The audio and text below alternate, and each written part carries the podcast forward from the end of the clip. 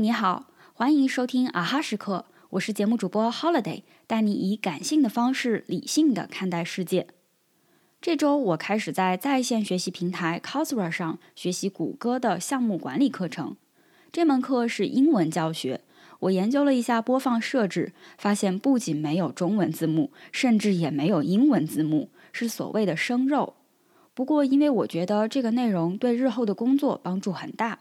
就抱着试试看的态度点击了第一个视频，然后我发现，其实即使不借助字幕，我也能无障碍的理解里面所讲的内容。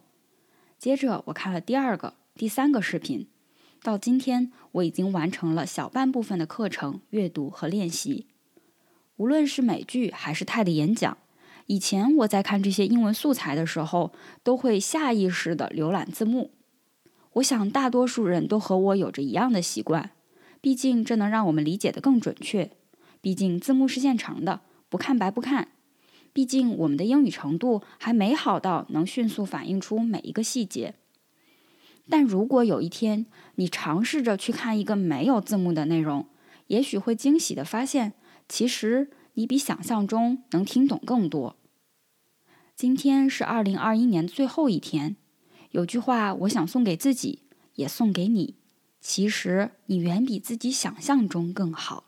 以中国人的普遍性格来说，我们更内敛，也更崇尚谦逊。最明显的例子是，外国人收到赞赏时会回复 “Thank you”，谢谢，而我们更愿意客套，“哪里哪里，您过奖了。”我们总会怀疑自己行吗？自己够好吗？我能把这事儿做成吗？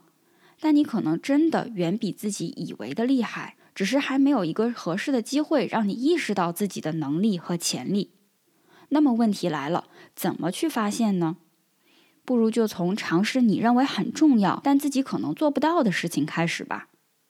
昨晚我和朋友们聊起明年的计划，我说虽然不一定能实现，但我还是很想开一间社区酒馆。